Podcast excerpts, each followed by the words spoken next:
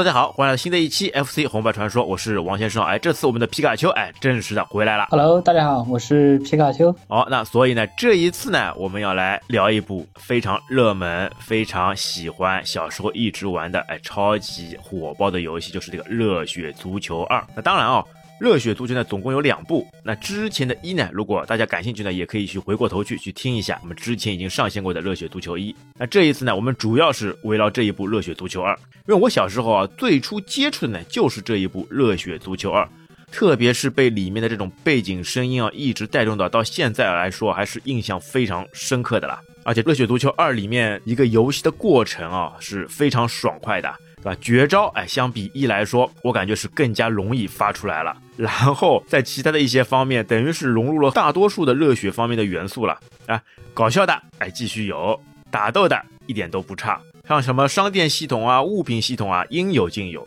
所以我觉得还是这句话啊，《热血足球二》真的是集热血大成者，把所有的元素都融入贯通进来了。他那也没有商店嘛，只是打完之后就可以获得那个道具，也不算商店了。哎，这就是物品系统嘛，也等于是一种变相的商店嘛，对吧？你不用用金钱去买，它直接就给你，但是也要通过一种那个装备的方式或者是赠予的方式来实现嘛。那个获得之后可以反复赠予。这部游戏给你带来的最大的这种冲击感是什么？还是那种打击感吗？或者说还有什么一些其他的一些方面吗？除了打击感，那是音乐了。它那个二代。的音乐，我感觉比一代要好很多。哎，是的，我在做节目时候，特别做后期的时候，我去听了两代当中的音乐，哎，总感觉一代里面呢，好像印象不深刻，也可能跟自己打的少有关。但是在二代那个声音啊，一旦响起了，不得了，满满的回忆全部都涌入心头了。所以在这部作品当中呢，到时候我们也会大量的放上一些背景声音，哎，让大家一起来怀念怀念，来把这个思绪啊拉回到之前童年的时光。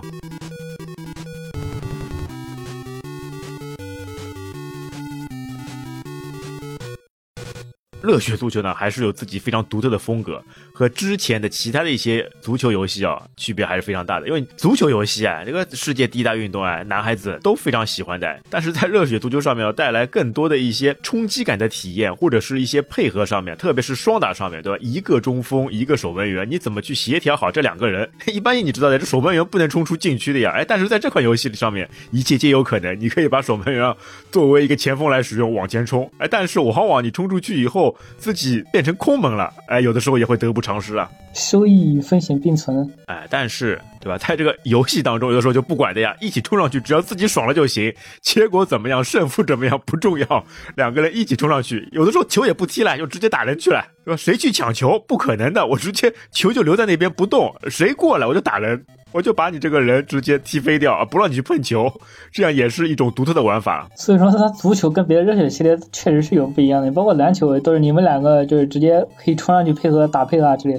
但足球的话，一个人在后面守门就会感觉特别的奇怪。哎，但是有的时候就是队友之间也会相互的谩骂，我让你不要冲出来，我让你不要冲出来，你还出来，结果啊出现失误了。啊，追悔莫及啊！但是特别是小时候玩的当中，哎，有时两个人啊，哎，就是要通过这样相互的一些刺激、相互的对干，哎，才能把两个人之间的友谊啊给升华。但是你们那个时候是怎么分配一 P 和二 P 的？就是谁打前锋，谁打守门的？这个倒没有一个特别的一个分法哎，反正就是一般性来说，这个游戏机是谁的，是谁家的，那这个人就是一 P，哎，他是冲在最前面的。那另外一个玩伴只能拿二 P，但是我二 P 他也是不会在自己的那个门线里面坚守的呀，动不动就冲出来，动不动就冲出来。哎，你们是怎么样的呢？啊，我们那边是打弱队的话就随便浪，比如说像韩国队啊这种简单的队伍都随便踢，但后面打那些强队还是要守门的，就是上半场、下半场就是轮换嘛。哦，你们两个人换一换手柄了？啊，对啊，啊，这也是比较好的一种方式，对吧？好，哎，扯了那么多啊，我们对这部游戏精彩绝伦的一些看法、一些想法之后啊，我们回归作品的本身。这款游戏呢，是一九九三年四月二十三日啊正式发布的。其实呢，也正因为是热血足球一代的大火以后。那 t a k e n o 公司呢？哎，炒冷饭，继续把这个作品给延伸下去了。你可以看得出来啊，大多数这种非常有趣、非常好玩的这种游戏嘛，都会有续作。所以这款游戏，哎，也应了时代背景。第一部是一九九零年上市的嘛，三年以后，这部作品开始出来了。它依旧继承着呢小场地足球的风格。那总共呢，每一队是上六个人的六人制的足球比赛，而且要相比。热血足球一代，哎，那么庞大，那么有趣，那么色色，那么可以嘿嘿嘿的剧情来说，那这款游戏呢，剧情呢就非常简单了。那开头以后呢，还是我们的足球经理美沙子用几句话就带过了。他就说呢，恭喜热血队获得了全国冠军。那然后呢，因为有世界杯。的比赛，那世界杯呢，就是那个 Technos 公司他们举办的 Technos 冠军杯，把世界上一些强队都组合在一起，那去参加，总共有十三支，哎，各个国家所组成的球队去争夺这个世界杯的冠军。哎，但是美沙子呢就没有办法去参加了，哎，因为一个球队经费问题，经费不够，他没有办法跟着球队去到世界各地去巡回比赛，哎，所以他就祝愿日本队可以在国夫的带领下超常发挥技战术水平，可以打出好成绩。那之后呢，他们也可以通过电话来联系啊，就是这一段剧情。那从这个之后呢，就再也没有什么像样的剧情了，那最多呢是一些文字来提示，就是这么一个简单的游戏剧情。好，那由于是联合部队啊，他们就在热血足球一代的时候，从十二所高校里面选拔出非常厉害的选手、拔尖的选手、王牌的选手，把他们凑到一起，组合成一支代表日本队出征的超级战队。那这个又又可以带出足球一代最后结尾时候的那个彩蛋。哎，这些出场的人物，他们最后组成联合部队，开始向世界杯去进发。那像热血高现在就是两个人，哎，一个国夫，这肯定的妥妥的，另外一个就是他们的守门员。最后时间回归的那个原因，那在这这一代当中啊，可能翻译问题啊，他的名字呢就被称为那个袁勇。哎，但是这些学员当中呢，也非常贴切的融入了他们原本的这些性格。你发现哎，原本像那个优秀学院的那些学霸学员，或者是绝绝学院的那些矿工，还有那个一本调的渔民，哎，这些球员嘛，他们都是比较好说话的，因为他们在学校里面接受的都是一些非常良好的教育，所以他们在合作性上面啊就会非常好。因为他不是有那个战术体系的嘛，你是可以按键，就算球不在你身上的时候，你可以通过按键去招呼他们，实现一些战术啊，他们就非常配合你的。你一按他们传球，他们就肯定传球；你让他们射门，他们就肯定射门，对吧？哎，但是另外一些学院，比如像什么黑社会或者暴走族，还有那些东北猎人这几个球员啊，他们是不会理你的，他们不理你的，他们就很屌、很帅气的，对吧？要么戴墨镜，要么是飞机头，要么是茅草头，完全属于这种个性非常独特的性格，都是自说自话型啊。你叫他们不踩你，你让他们去攻击，他们不踩你，他们自己的性格是非常独到的了。所以有的时候你在选人上面啊，哎，要就要通过很好的一些调度，一些很好的性格配比来完成这一系列的设计了。他们呢，每个人都会有完全属于自己的性格，哎，那这个在之后啊，我们也具体来说到。首先我们再来说一下热血足球，哎，这些招式，对。以前一直要发绝招，发绝招，在一代当中怎么都发不出来了，在二代当中就会非常容易了。他那个二代的绝招比一代要好放很多。二代的话，他只要把球带到空中，然后你人在球旁边也在空中，就是你人和球同时在空中，按出射门键，它就会使出必杀。哎，那怎么办？让人在空中啊？一般来说有两个办法，就是一个的话是你按一下 A B，你带着球的时候就会把按 A B 就会把球颠起来。然后再按一下，你人就跳起来。这个时候按射门键就可以把球必杀出去。另外一个方法就是跑起来，然后按住跳跃的同时和方向键就可以直接带球一起跳。对这款游戏上面啊，那个双按方向键就可以快奔起来了。一代我试过，一代我怎么试怎么按方向键，它好像都不不会快奔起来，它奔跑的速度都是一样的。在二代上面呢，你连按两下方向键，它就开始快奔。然后快奔的时候呢，按着方向键，它就会把球啊用脚后跟给挑起来。然后跳到空中，然后呢，这个时候你再跳起来，跳到那个跳跃的最高点，再按 B 键啊，直接这个绝招，球啊就化身成各种形状开始飞出去了，对？另外一种呢，就是你快奔起来以后呢，不按方向键，带着球一起 A B 键起跳，就那个时候我感觉啊，有的时候人在空中嘛，像两段跳一样。那实际我现在试下来，它其实就是一段在空中呢，你再按它其实没有反应的，只不过你按 B 键以后呢，感觉啊它还会在空中呢再多停留一下，多滞空一下，看上去像二段跳。有一个起手动作。那其他的还有两种，它那个都是带球起跳，只不过你射门的时候按键不同，就是你直接射门的话就是必杀，然后如果你按下射门的话是倒挂金钩，按上的话就是用头球。按后不是倒挂金钩吗？呃，我一般都是按下。啊，反正就是转变一个角度啊，对，它只是换一个角度。射门都是一样的，而且这些招式的一些配合啊，我觉得在游戏后期啊也是非常重要的。因为游戏后期的时候，这个守门员就变得会变得非常强劲，很多普通的射门或者就算是必杀射门都没有用的呀。特别是你碰到最厉害的那个守门员，意大利的门将，你很多绝招不行啊。必杀也被守门员轻松获取，这个时候呢，你就要通过改变射门方式，用头顶啊，用倒钩啊，找一个时间差，有的时候呢可以引诱守门员跳起，等他身位不在那个正确位置以后，你再发出一些射门，哎，还可以轻松入网。还有一个办法就是连射，消耗对方守门员的体力。啊，对对对，而且有的时候打法厉害来，就把球直接开大脚，因为球打到球员身上以后嘛，球员有的时候会被弹飞的，他就不停的去消耗球员的这个体力，最后等到他们跑不动的时候就可以了。但是守门员上面啊，他们那些体力什么的还是比较强劲的，特别像在禁区之内，守门员是有那个防守加持的了。你普通的球员冲上去是没有办法去攻击到守门员的，守门员这个时候就像一个无敌的存在。但是啊，也会有一些特别的方法可以去攻破禁区的守门员，这个我们在后面呢也会说到。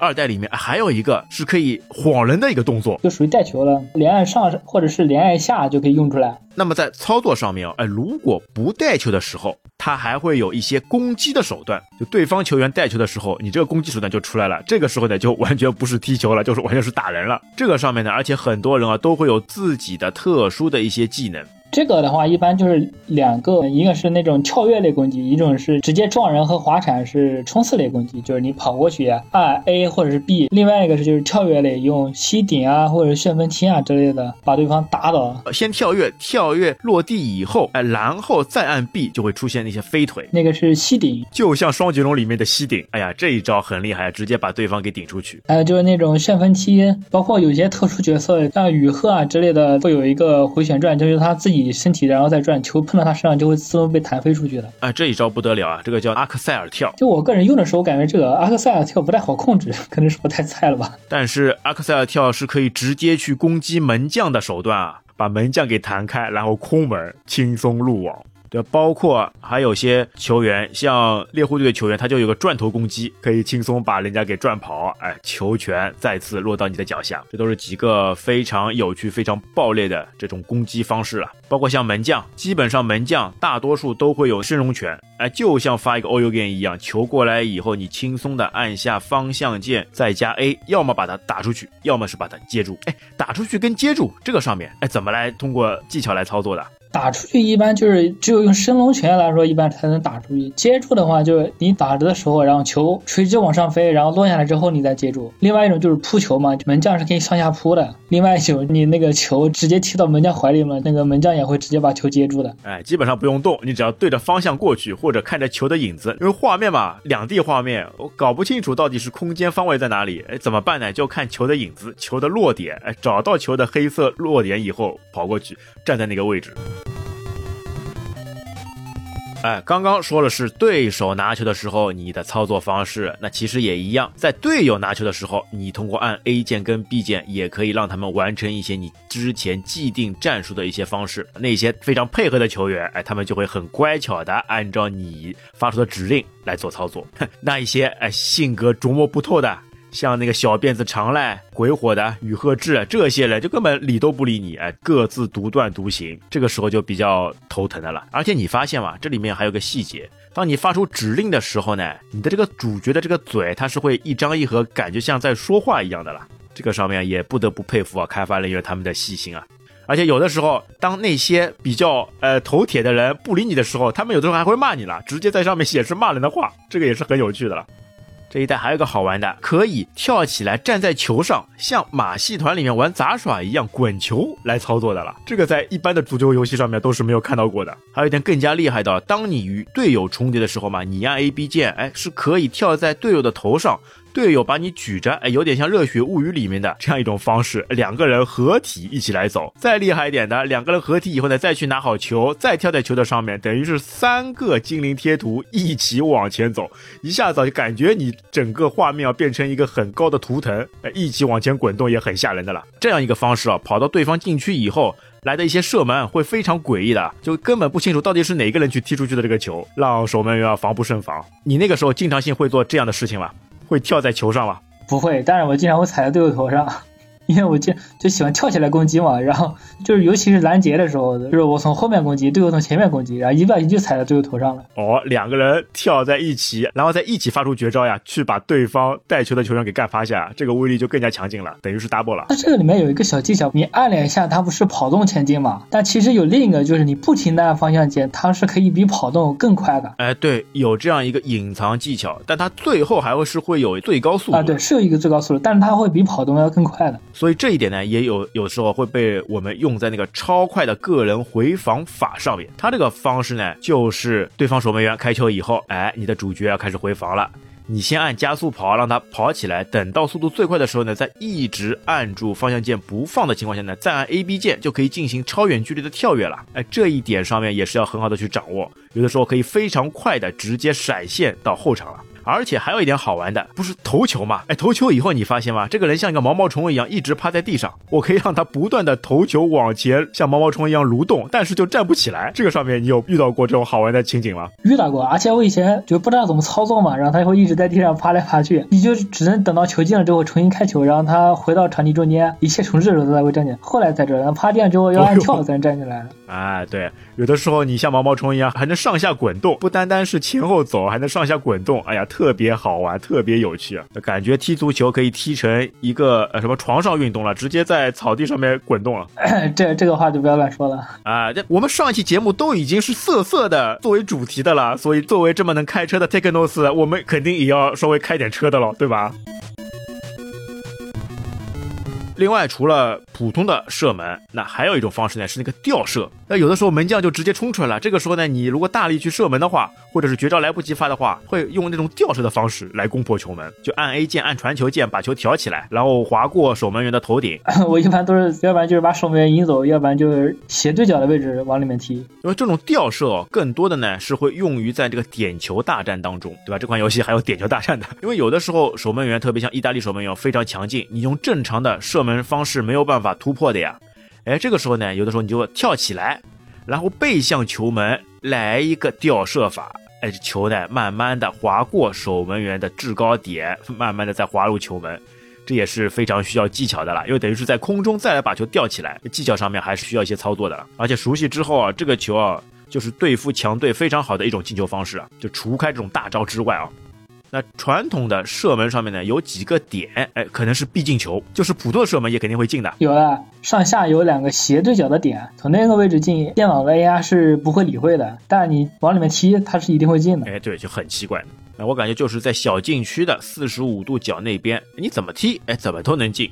基本上来说，这守门员完全就是望球心态啊，根本不会做什么动作。而且我发现呢，还有一些在那个大禁区的四十五度角那个地方呢，你用那个倒钩射门法，基本上来说也都是能够妥妥的射进球的了。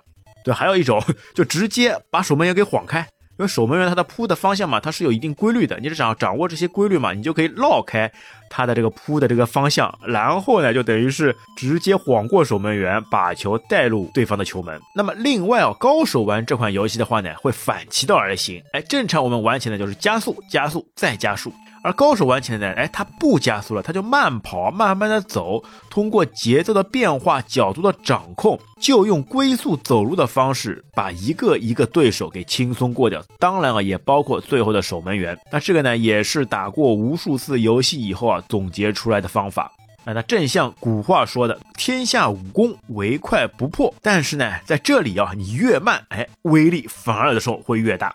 哎，但是我发现这个游戏上面啊，就算你带到了边线上面，它还是不判定进球的，一定要把球踢出去才算进球的了。他在你在边线带球，他还算你一直带球，就是你那个球还在场内的，他这个判定就感觉有点奇怪。你有没有试过对面的底线那边直接往外带？对面底线肯定能带出去啊，只有在球门这边。你再往前啊，他这个球不判定进球的，你外面的边线肯定是出界的了。那么在晃人上面呢，也有一个比较好玩的。那虽然说你连按两下上或者下呢，可以迅速的旋转起来，可以把对方球员给撞倒。但是有的时候呢，你要注意，特别是你在边线附近做这样的动作的时候呢，一定要小心，弄得不好，自己就把球给带出了边线，哎，变成了对方的界外球。因为在转的时候啊，这个方向是没有办法来控制的了。那另外呢，还有一个技巧，球射出以后呢，你通过按方向键，哎，还是可以微调位置的了。那么这个呢，在有时候进攻上面也是会有非常大的作用的了。球像一个弧线球一样，或者像一个轨迹球一样，或者像一个曲线球一样，哎，你看着。往左走的，慢慢的、慢慢的，它会往右偏。那守门员呢判断失误，就造成这个球必然失手。那这种方式呢，在一些普通射门或者是吊球上面有非常大意想不到的作用。另外这款游戏呢还是比较秉承真实的足球规则的，这除了打斗之外，哎，你这个什么角球、球门球都是应有尽有的，而且啊有的时候还会触发一些发任意球，你在禁区前面还会犯规，犯规以后还能发任意球。但是你发现吗？有没有什么禁区里面发点球的操作啊？就正常比赛当中，其他球门球、角球都有了，点球不来一个，对吧？但是我发现啊，如果来点球以后，他的这种打斗风格就不成立了啦。那你每一球全都犯规的了，每一个球都会是点球了。说到点球，我们也刚刚说的，它在这个游戏模式里面呢，总共有三种。一种呢是剧情模式，是一个人的，是一 P 剧情模式；另外一个呢是两 P 到四 P 的对战模式。哎，这款游戏继续秉承热血风格，四个人一起玩。而且我看到了，就现在啊，有一些在模拟器上面打的，他们直接把十二名真实的球员放入这个游戏当中，你就能看到每个球员头上顶着他们自己的队服的，一 P、二 P、三 P、四 P，直接到十二 P，简直是来一个大混战了。当然啊，在那个剧情模式里面啊，它也是可以最多是有两名球员来参加的，但他们呢都是在同一队上面，像我们开头。说的一个是中场球员，这是设定好的；另外一个呢就是守门员，然后通过一前一后两名队员的配合，去一关一关的把世界杯的比赛给打下来。那么第三种呢就是点球，在这个游戏里面，你完全可以投身于这个非常简单、非常快速的点球的玩法了。点球嘛，总共你射球的这个时间啊只有八秒钟。你就在这个有限的时间里面去反复的练习你的大招也好，你的技巧也好，你的带球突破，也包括在专门位置的射球入网，都是非常好的一种方式了。哎，点球大战是可以跟玩家一起来一对一来对战的了。就是他那个点球的一开始，你就不停的按前前方向跑动，你是可以在 AR 进入到球之前把球抱住的。哎呀，都是这样一种操作方式嘛，对吧？我不要去想办法判断你到底往哪边射门的，不要使出什么升龙拳，哎，直接快速的一开场就跑过去，唰的一下把球就抱在怀里吧就结束了。这一招对付玩伴啊也是非常有效的。当对方还没有反应的时候，跑过去把球抱住。但这个方对方一旦识别，哎，来一个上下的一个晃动。错开身位以后，射球入网，那个时候就是空门了。被晃开一个倒挂就进去了。有的时候就想要练技巧，哎，就特别在点球模式下面下功夫。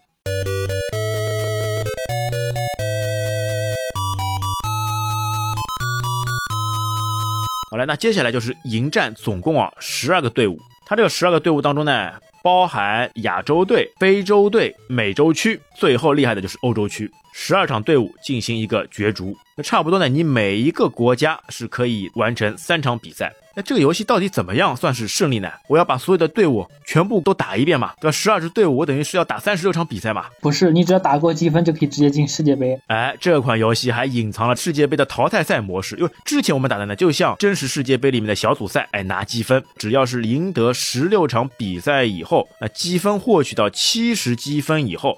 就可以进入世界杯的淘汰赛。这个时候呢，你当你积分一旦达到啊，它就会跳出来一个框，问你是否要参加世界杯淘汰赛的。哎呦，这个终于发现一个新大陆了呀！原本打就随便打瞎打，每个队伍去打一场也不管输赢，哎，最后觉得还是蛮舒服、蛮享受的。但是其实这款游戏并不是这么简单，它当你积分达到以后，就会进入世界杯淘汰赛的舞台。对，你从一个。普通的队伍一场场比赛拿下，获得积分，最后进入淘汰赛，这个比赛会更加的激烈。再把淘汰赛一场一场打下去，进入到四分之一，进入到半决赛，和最后的决赛队伍一起要争夺这个大力神杯。那么在这个游戏当中呢，这个大力神杯呢就变成了 Take Notes 杯。那这里啊可以扯开啊来说一下，那有好事的网友啊就尝试了这样一个操作，哎，如果他发出世界杯淘汰赛邀请的时候呢，我不去接受，我继续去打比赛，哎，那这样又会发生些什么呢？结果当你不接受以后，再回去把所有的十二支队伍连打三遍，等于是三十六场比赛全部完结以后，你猜会发生什么？哈哈，最后，什么都不发生，系统被卡住了啦。你可以在界面当中上下左右操作，但是没有办法再和任何的球队来比赛，等于是系统完全就锁死了。你在这边的话，你除了去把卡带重新重置之外，就没有任何的效果了。这也是蛮悲催的啦。想去看看把所有队伍全部都干趴下之后会有什么样的隐藏结局，结果哎呀，一盆冷水浇下来，什么都没有得到。那而且啊，这个三十六场比赛啊，不光你是全赢或者是全输，结果都是一样。赢了球队以后可以获得不同的积分，比如说亚洲球队就可以拿四分，非洲球队跟南美球队拿六分，最后的欧洲球队呢是拿八分。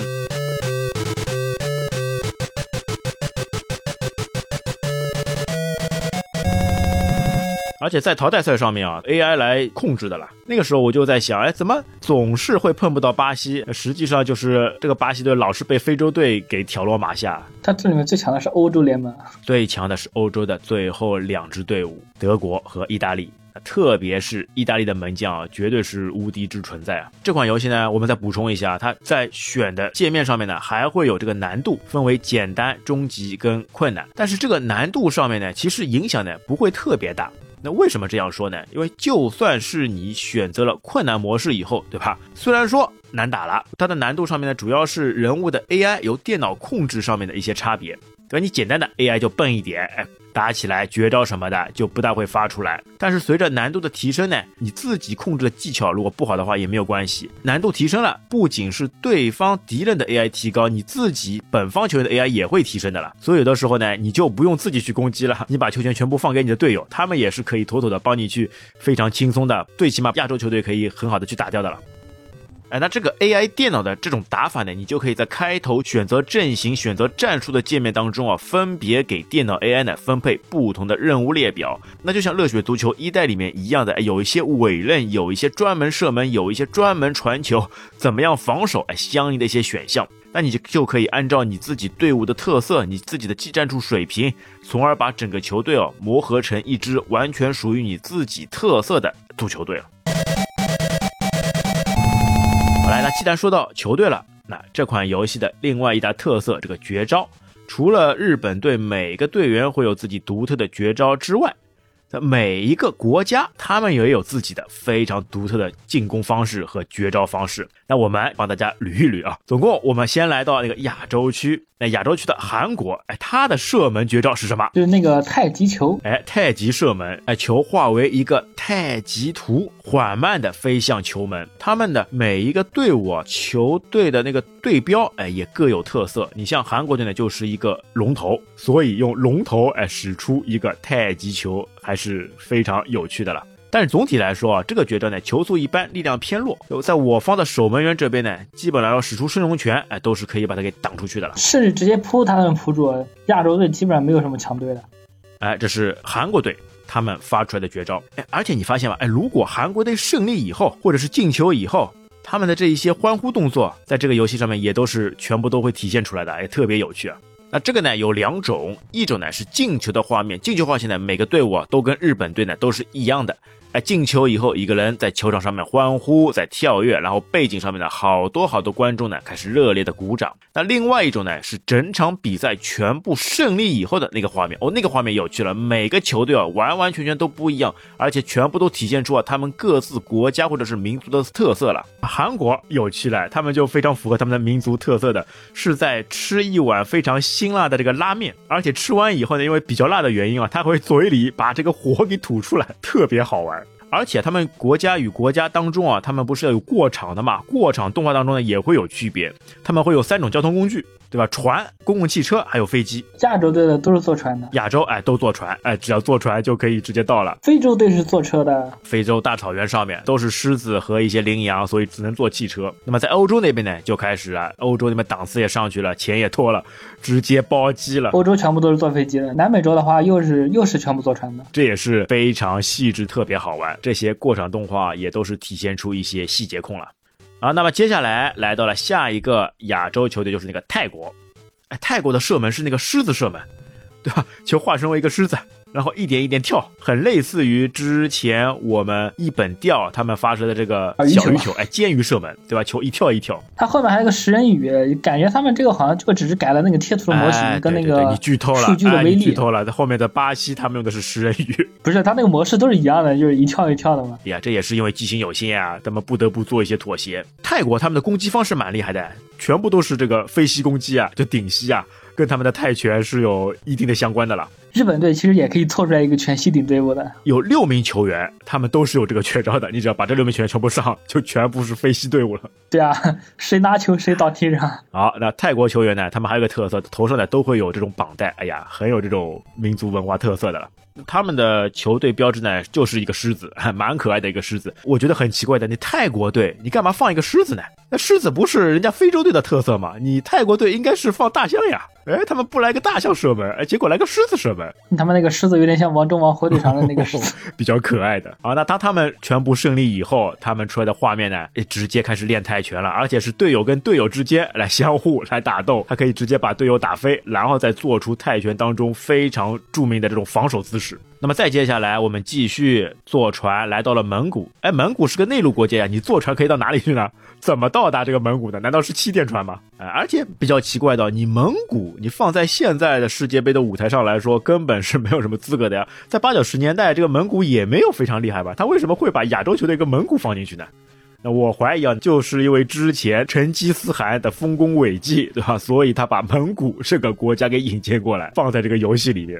那么蒙古的他们的绝招呢是奔马射门，因为蒙古嘛，他们常年征战在这个马背上面，所以出来这个绝招也是非常能够理解的了。哎，但是你发现吗？他们这个马发出去以后啊，我觉得不像马，更像是那个驴子，上次不够，体谅一下。呃，蒙古对他们的打人绝招也挺厉害的，旋风腿啊。那他们的胜利以后的画面呢，就是队友们一起把队长给抬起来，像一匹马一样，然后欢呼，然后奔跑啊。那接下来呢，来到了下一个大区，就是非洲区。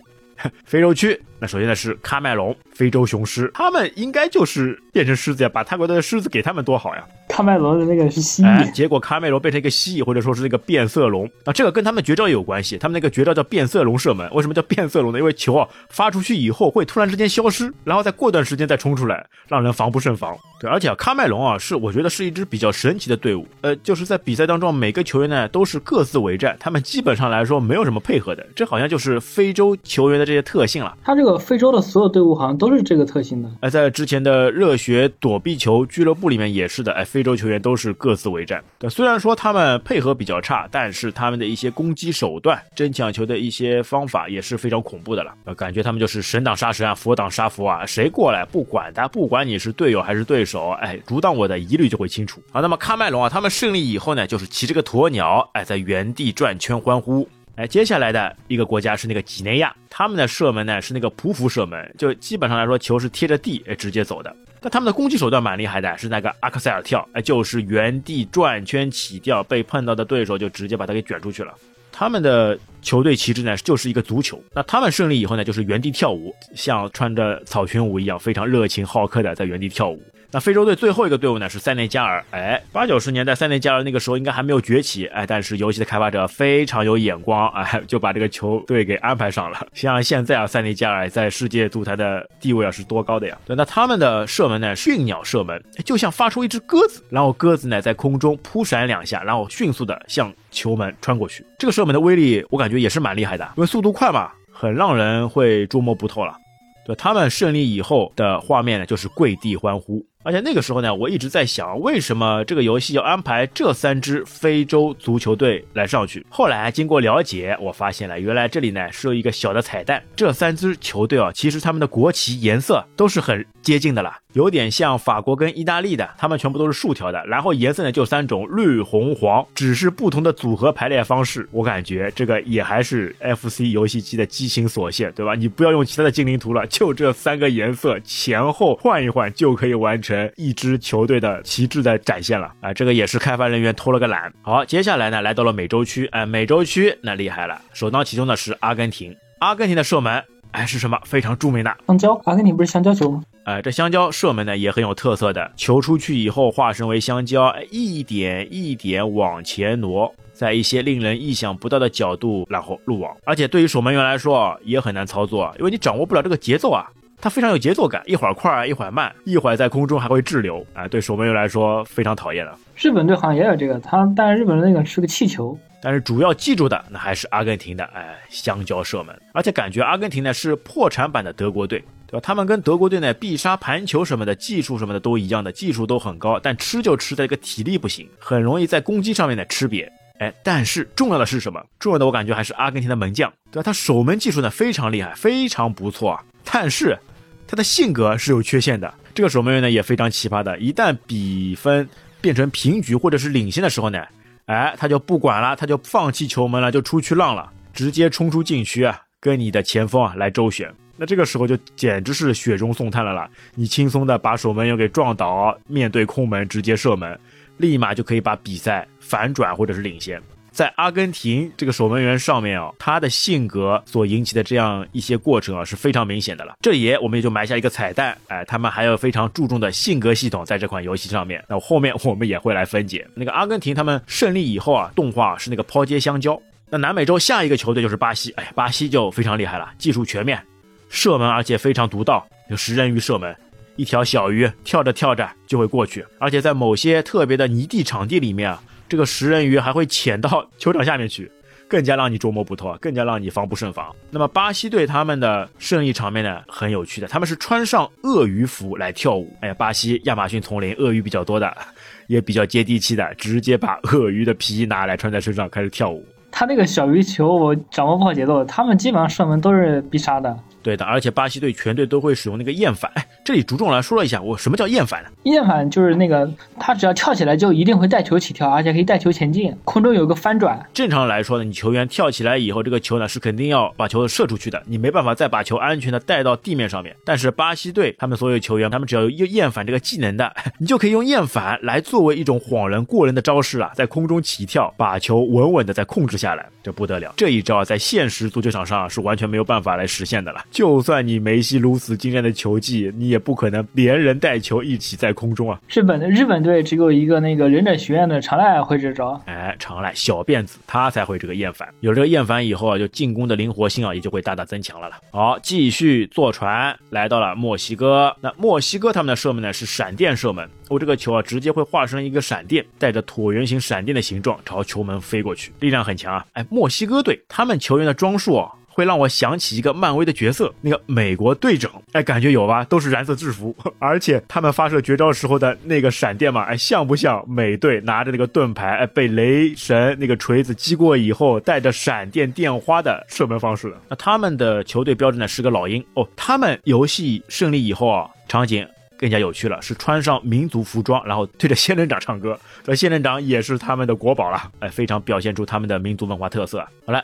美洲区打完了，开始坐飞机来到了欧洲。欧洲第一场呢是英国队。那英国队他们的射门绝技呢是死灵球射门，这个球啊就像一个尖刺一样，感觉威力就很强劲了。但英国队整体来说啊表现的没有特别明显。虽然说是欧洲强队，但在这款游戏里面呢，感觉还是比较一般的。但他们的胜利场面啊还是很有风格的。两个人开始像开演唱会一样，那一个人呢弹着吉他。那另外一个呢是弹空气吉他，哎，手上没有东西的，但是还是这种重金属摇滚风的风格全部都体现出来。那最后两场，哎，就是意大利跟德国了。意大利不得了，有最强守门员，任何的射门都会被他轻松化解。而且他们的绝招呢是那个太阳射门，整个球哎一下子变成一个又大又闪亮的小太阳，球速又快，力量又强，是非常难防守的了。但这个太阳镜上呢，好像缺点啊，就是有很大几率啊，球会打在这个门框上面。意大利队伍一般来说突破都是直接正门突破过来，很难挡的。他们那个球员的属性太高了。那为什么他们会有这样一种神挡杀神，佛挡杀佛的这种魄力呢？因为他们的防守数值，他们的参数值实在太变态了。你一般性人，你想从后面去铲球去撞击，根本他们就无所谓的了，因为你撞不过他们的，所以他就一路横冲直撞，也是非常吓人的。而且意大利一般性，他们使用的是进攻阵型嘛，幺二二阵型嘛，对吧？他们拖后到那个后卫防守意识又强，身体素质又棒，他们的胜利以后的场景也很好玩的，哎，有黑手党的气质，拿着枪追着自己的队友，哎，开枪。意大利我感觉就是所有对手当中最强大的存在。就之前比如使用海月的剑鱼射门，一跳一跳，或者是。香蕉射门嘛，都对于一些的门将都比较好用，但是这一次呢，对上意大利门将就完全使不上作用了。但是你发现吗？游戏当中感觉上是有一个 bug，什么 bug？日本足球队里面呢有一个球员，他的必杀技啊是专门克制意大利守门员的。他的方式呢，你一过中场就起脚发出这个绝招，然后呢你就能看到啊，此时意大利的守门员啊完全会无动于衷，眼睁睁的就看着皮球入网。哎，你知道这个人是谁吧？哪个？哎，就是热血队的门将卡洛斯。就是卡洛斯他的绝招，而且一定要中场这边就发射。当你看不见意大利守门员的时候，这个球啊就妥妥的能够应声入网。但是你感觉奇怪吧？那为什么在日本队里面会有一个叫卡洛斯的呢？卡洛斯这个人名字明显不是日本人呀，听起来像俄罗斯的是吧？他是个巴西人，他原来呢是巴西圣保罗高中的外援。哎呦，日本那个时候啊就开始有规划球员了。但是后来我们去查那个历史资料啊，那确实啊，在当时的时代啊，就有很多的非日本的球员哎加入到日本国家队当中了。所以这也不是个先河，这是一个正常现象。而且这个人卡洛斯还是一名优秀的守门员，守门员发出的绝招也总是很厉害的了啊。那么。最后一个是德国，德国呢是双子星射门，哎，把一个球变成两个球，然后射向球门。两个球呢高速旋转，速度非常快，特别讨厌。而且德国队呢，他们都是全部都会使用那个必杀盘球，他们只要一盘起来，你能过去，全部都被他们撞飞下。杀伤力又强，体力又棒，打起来一些比较弱的门将就是被反复蹂躏了，一脚过来直接能弹飞。这两个队都是数据变态。对虽然说德国的他们那个射球威力哎不如意大利，但是综合素质啊也是非常强劲的。我感觉为什么要这样设计呢？因为就在九零年的世界杯，哎，在热血足球一代时候的世界杯，哎，那个时候呢，世界杯就是在意大利所举办的了。那最后得冠的呢就是德国队，哎，所以他又把这些元素也放到了热血足球二代上面了。那德国队的胜利画面啊是。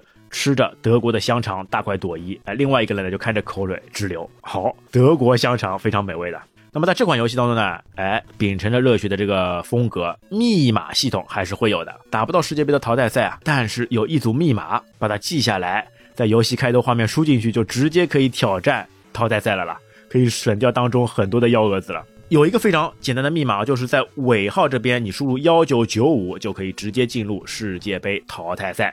或者是另外一个印象比较深刻的密码，就是 F 九九 F 九九 F 九九九选关密码。打后面就是基本上确实得靠道具了。道具这边我们可以重新来捋一捋啊，那就来聊聊这个游戏非常核心的一个系统了。我刚刚不是也说过嘛，它在这款游戏当中是有很多的性格，所有人都会有自己的人物性格。那人物性格呢，也会体现在这个球场的比赛当中。那那个时候看不懂日文，不太了解，但有中文版以后呢，就可以把这一系列的东西全部都还原出来了，也包括他们的一些些物品。选择方式呢，在游戏进入以后，哎，就会有一个会议的系统，在会议系统里面呢，就有很多的选项。那你第一次进入会议系统的时候呢，你就会发现，默认十二名球员呢，应该都是心如止水的状态，没有什么复杂的心情。那其实呢，这些球员啊，一共有五个状态表情，都会在他们的贴图上面来表现出来。那主要就是什么呢？就是看他的嘴角，嘴角上扬，开怀大笑了，那就是肯定是心情好的。那有的时候嘴角下扬了，那个就开始生气了。最悲伤的时候呢，他就会破口大骂，直接嘴巴张大，然后手变成一个锤子状，可以体现出啊状态是非常差的了。让这个非常差状态的球员上场的话，那这个球想必而知，肯定踢的也是非常糟心的了。我感觉这套系统的引入啊，是比非法跟实况引入的什么状态系统啊，就更加超前的。哎，那么是什么因素会影响到球员的心态呢？有很多。那比如呢，一个人上半场一直在进球，或者一直将对手踢飞，哎，那他中场休息的时候呢，肯定就会格外的高兴。那么下半场就算他上场的时候呢，那电脑的 AI 也会把他标记为非常活跃，那他的进攻水平、进攻力量也都是成倍的提升的了。但是反过来说，一些队员上半场总是被对方揍，然后球又输了，那他就会非常的生气。那下半场那体力呀、状态啊都会下降。如果说他心态不好，那你怎么办？你只能换人了吗？哎，no no no，其实不是这样。他们还有一个状态是可以送一些礼物或者做一些对话，让他们的心态可以改变的了。一般来说，就是用物品会更快一点，恢复状态。哎，对的，你对话呢，就是你队长，哎，作为他们的老大哥，跟他们说一说，他们有的时候呢心情会变好。但是如果是非常生气的时候，你对话完全没用的，就是通过物品了。那物品有几种？物品就是那个公用物品、特殊道具，还有就是那个标准物品嘛。哎，对，物品呢有很多种。上手时候呢，它直接会有一种玉露毛巾，还有什么绝密影像、明星偶像、泰迪熊、动漫影像，哎，还有梅干和鱼干。那后两种呢就是吃的东西。那最后一种呢比较好的就是美沙子的爱，哎，之前。第一部里面瑟瑟的这些家伙都非常喜欢美沙子的呀，所以美沙子的爱啊也是非常有用的。那为什么说会有这么多物品呢？那其实呢，因为说每个球员的性格、他们的喜好点都会不一样，所以要用不同的适合他们的物品来给到他们，才能让他们心情变得非常愉悦。玉乳毛巾是属于公用的，恢复体力的。就比如那个赖长，他个人是喜欢梅干的，但是像雨鹤神，他就是讨厌梅干的。哎，对，所以你要用相应的东西给到他们。而且像你刚刚说的那个赖长哦，他的性格直接就琢磨不透啊，你根本不知道他到底是怎么样，所以有的时候能看到呼唤他传球，哎，他根本就不踩你，而且有的时候呢会做出一些非常匪夷所思的动作出来。让人意想不到，就是因为他的性格捉摸不透啊。那也包括四号那个雨鹤神也是一样的，这两个人威力强哇，非常强劲，能力棒哇，非常厉害。但是就因为他们捉摸不透的性格，往往有的时候呢会适得其反。明明非常简单，你正常路子打下来就可以获胜的，他们来一出幺蛾子，结果就失败了啦。这个东西啊，鱼鱼熊掌不能见得怎么说呢？到底是放他们上场还是不放他们上场，也是玩家斟酌一番的啦。另外呢，在物品上面呢，还有一些是特殊物品。那这些物品呢，在有一些胜利场次之后啊就会获得。那比如呢，四胜以后能获得橡胶长靴，八胜以后呢能获得特制饮料，十二胜呢是特制护具，十六胜呢是特制鞋。那这些物品啊，有的时候是可以增加一些防守属性，有的时候可以增加一些速度，而且有一些呢，在一些特别的天气状况下面，哎，起到非常重要的作用了。哎，那说到天气啊，那这款游戏另外一个特色就是那个有这个天气预报的选项。天气预报进去呢，你能看到啊，下一场比赛天气会怎么样？会不会打雷？会不会下雨？那这个是为什么呢？这也牵涉到这款游戏当中非常有趣的另外一个不可预测的因素之一，就是那个天气变化。我们一般性那个时候就说那个风雨雷电嘛，哎，降雨、风力、风向、雷、龙卷风跟妖风，哦，这每一项啊都是特别在平静的球场上面给你带来一些不一样的体验了。然后再配合上一些不同的场地。因为它场地也有分的了，草地、土还有沼泽这三种方式啊，在有一些沼泽场地上面，你开球的时候，你就看到人啊会慢慢的下降，哦，这个画面我觉得特别好玩呀，什么都不要做，就看到他人慢慢的沉下去，沉下去，哎，这就是沼泽场地的一个特色了。而且这些天气呢，大多数是很随机的，你不知道它什么时候会出现。你怎么预测呢？只能通过天气预报来看看。碰到一些降雨什么的还好一点，只不过是场地呢有些打滑。但是如果碰到打雷，哦，那不得了了，一个雷击过来，直接击中你的队员，很多队员就身上出闪电，然后就弹开。特别是啊，球有的时候也会被雷电击中，这个时候你怎么办？你光带球是可以的，但是你不能把球挑起来，一挑起来，你人一上去就会触电了。这也是给整场比赛啊带来一些不确定因素啊。特别是正好这时你射门了，或者是对方球员射门了，一个闪电下来，你守门员中招弹开，这个时候球就变成一个空门状态，妥妥的飞向球门。想不到天灾人祸，我已经打的已经够好了，防守已经更努力了，但是架不住老天爷放个屁呀！那他直接来个闪电，我直接连防守球员都没有了。对，还有龙卷风跟妖风。哎，这两种，哎，球踢出去了，哎，风一来，整个球员带着球一起被卷飞了。呃，你球飞掉还稍微好一点，最起码双方都拿不到。但是球员被卷走了以后，要过一会儿才能下来，直接就损失一名大将啊！而且在有一些场地上面，你人走过去嘛，他是会在那个沙地里面留下一一些脚印。哎，就有人曾经做过这样一件事情啊，每走一步留一个脚印的方式呢，哎，写了一个名字。下雨之后的草地也有脚印的。这些场地配合上天气因素啊，也都是非常好玩的了。对这一些。元素啊，在普通的足球游戏上面根本是不可能出现的了，哎，但是在这样一款集大成的游戏作品上面啊，都会有。好了，另外一个我发现还有个电话系统，哎，电话呢给四个人分别打过去电话。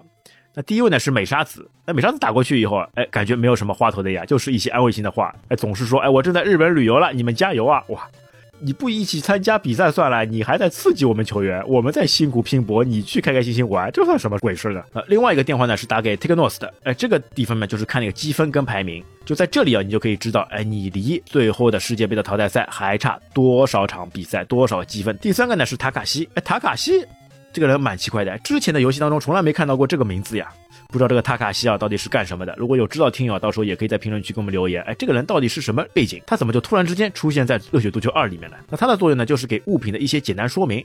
哎，就告诉你那个毛巾是恢复体力的，其他一些物品是干什么用的，什么样的人喜欢什么样的东西。对，最后一一个是神秘人。哎呀，神秘人我也一头雾水啊！神秘人又是干嘛的呢？每次电话打过去，感觉都是电话信号不好，断断续续的这种感觉了。哎，这个也是蛮有趣的哦，来一些完全不搭干的人。那么这款游戏呢，在换人方面也是会有一些独到的细节的。那么每一个球员呢，都有自己特别喜欢的位置。那比如说八号的长濑，他就比较喜欢前锋的位置。那如果说呢，你把他放到 M F 中锋的位置上呢，他其实呢会有一些不高兴。这个时候呢，你可以注意观察他的嘴，他的嘴角会下扬，哎，这个时候呢就说明他开始不怎么乐意了。那如果换到 F W 前锋上面啊，他的他的嘴角呢就直接上扬，哎，可以看得出啊，他的这个位置上面还是非常开心的，非常适合这个位置的。那最佳的办法呢，就是把适合的人放到适合的位置上，那要不然呢，这个球员的发挥啊就可能会有所影响。啊，另外一个呢还是这个战术策略，哎，它是可以更换阵型的了，它不像一代里面哦。只是把你人员调整，在二代里面呢，战术阵型就出现了。它有三种阵型可以选择，一个是二幺二，一个是幺二二，一个是二二幺，分别对应的就是防守、均衡和进攻。那所有的位置呢，就分为 GK 守门员、DF 后卫、MF 中锋和 FW 前锋啊。那么这些球员呢，我们快速来跟大家过一下。首先是一号球员，就是原有。哎，在一代当中最后回归的天才守门员，可以抓住彩虹的守门员。那他的必杀呢是超旋转射门。作为守门员啊，他当然还有升龙拳。他的性格呢是协作，比较会配合的，喜欢咸菜，讨厌不负责任的家伙。那么二号呢是局端，他的射门就鼹鼠射门。哎，那他就是来自绝绝高校的，喜欢发射地面球的球员。的攻击方式呢是飞膝，性格呢也是协作，喜欢美沙子，讨厌吵架。三号是岩壁，那来自于猎人学院。那么射门绝技呢是子弹射门。攻击方式呢，旋转头锤。那性格呢，任性，哎，喜欢动物，讨厌好色之徒啊。从这里可以开始啊，看到哎一些不配合的球员开始出现了。那么四号呢，雨鹤神，进攻是鬼火射门，防守是埃克塞尔跳。他的性格呢，捉摸不透，喜欢鱼竿，讨厌梅干。哎，他就是可以发射出三枚鬼火的，哎，优助射门的，来自于通灵学院的球员了。那么五号鬼舞必杀是王牌射门，性格任性，那喜欢 H，那 H 就是黄的意思了。那所以这名球员啊，讨好他的方式，哎，只要给到他一些美沙子的爱，哎，他就会非常喜欢了。那么六号是九门必杀技呢，铅笔射门，那他是来自于学霸学院的学生啊。他的性格呢，协作，喜欢动漫熊，讨厌新宠物。那七号海月必杀呢，就是煎鱼射门。一本调的球员来了，他的性格呢也是非常好的，协作，喜欢鱼，讨厌女孩子。哎。这个在热血青春高校当中应该不常见的呀。那么八号长濑，哎，来自服部学院的长濑就是那个小辫子，他的射门呢冷术射门，而且他是一个唯一使用厌反技能的人。冷术射门呢也要说一下，跟一代不同，这一次呢直接射门啊会化成一个飞镖，那而且在空中行进当中啊会直接隐身，哎，突然之间出现。这一招还是非常厉害的，而且他的射门呢，往往就是把守门员射飞，把球网射穿啊！九号国夫，哎，想不到我们的主角这次拿的是九号。那么正常来说，主力球员应该都是十号呀，哎，想不到在这里呢，他变成为九号。他的射门呢，还是尖球射门。那他的性格呢，还是争强好胜，哈，非常符合他的人设。那么十号佐治，必杀射门呢是旋转射门，性格任性，那喜爱动漫，讨厌汉字，那是一名御宅族。那他呢，就是死鱼魔高校的球员，十一号金根，他的射门呢，香蕉射门。虽然说威力啊没有阿根廷那么强，但是这个射门呢，因为有非常大的节奏感，那还是非常好的射球入门的绝招之一了。他的性格呢，争强好胜，喜欢偶像，讨厌动漫。那最后十二号卡洛斯，哎，外援，性格争强好胜，喜欢泰迪熊。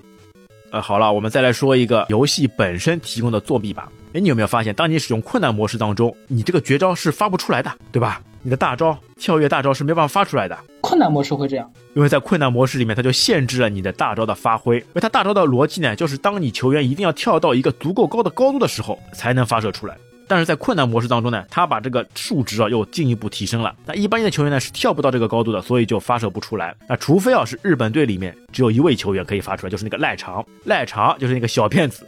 他的跳跃有厌烦嘛，跳得比较高，只有他呢行进当中带球起跳是可以发出绝招的，但其他人都不行。但是有一个方式，你可以原地把球挑起的方式，哎，这个点上面你再起跳。是大招是可以妥妥发射出来的。那另外呢，就牵涉到还有一个作弊码。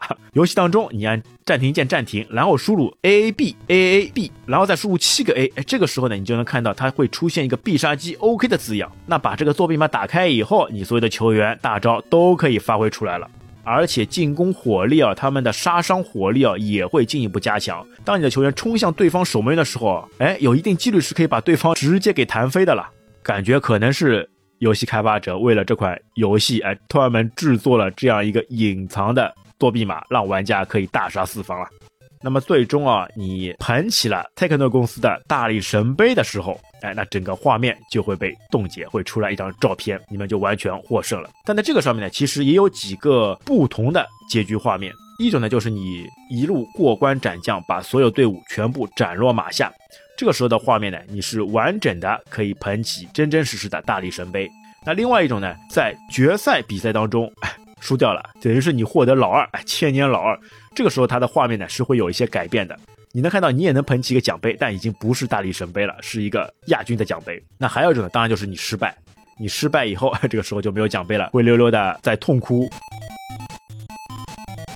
啊，那么这款游戏呢，还有一个彩蛋。那么在开始的选择界面的时候呢，可以看到国服会跑出来。哎，但这个时候跑出来的你是可以操控这个国服的了，去快速拿到球，哎，快奔、传球、跳跃、射门都是可以的了。那有些技术好的还可以再出现那个颠球操作。那包括这个颠球啊，在实战当中啊也是非常有用处的了。一些技术好的通过这个颠球啊，可以让球不落地，然后快速的奔跑起来，拉开与对手的距离，然后在适合的时机起跳发出大招。那最终你再来说说看，哎，这款游戏整个热血系列，你觉得它的一个位置是怎么样的呢？我觉得它位置应该属于特别前面了啊，毕竟也是在 t a k e n o s 公司比较后期所开发的游戏啊，它结合了所有的一些优点。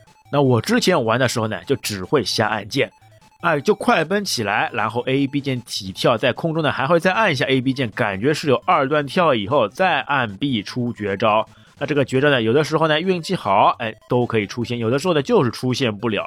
那现在才回过头来重新去玩一下，去了解一下这个游戏啊，才发现这当中啊满满是有细节的操控，满满都是有技巧的。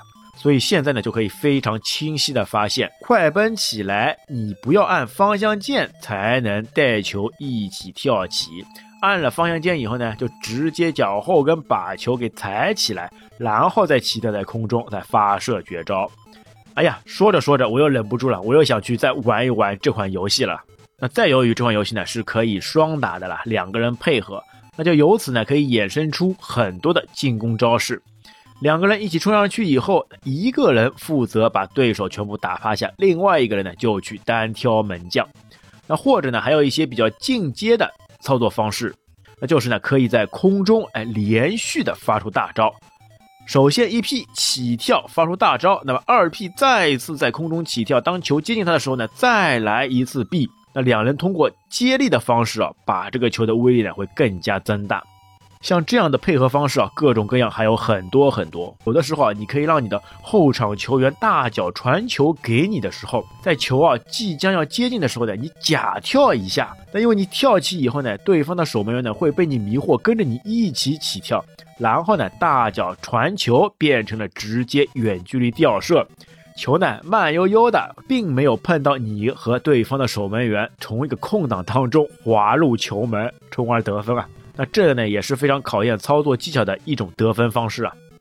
好了啊，我们分享了那么多，那么《热血足球二》的分享呢也会进入尾声。那所以说这么多元素都集合在这部游戏当中，那它呢也妥妥的进入了我最喜欢的游戏行列当中。把一场简简单单的竞技的体育游戏，又可以变得这么爆笑，那又可以学习到一些地理知识以及心理学的一些设定，这在当时啊还是非常超前的了。再加上最主要的，我觉得还是它的 BGM 声音。一旦声音响起以后，就感觉哦，就整个就被带入到足球的海洋当中了。那希望呢，在二零二三年这个时间点上面啊，呃，我们红白传说的节目啊，可以给大家带来更多的欢乐，更多的回响。那本期节目就到这边，感谢大家收听，我们下期再会，拜拜。下期再会，拜拜。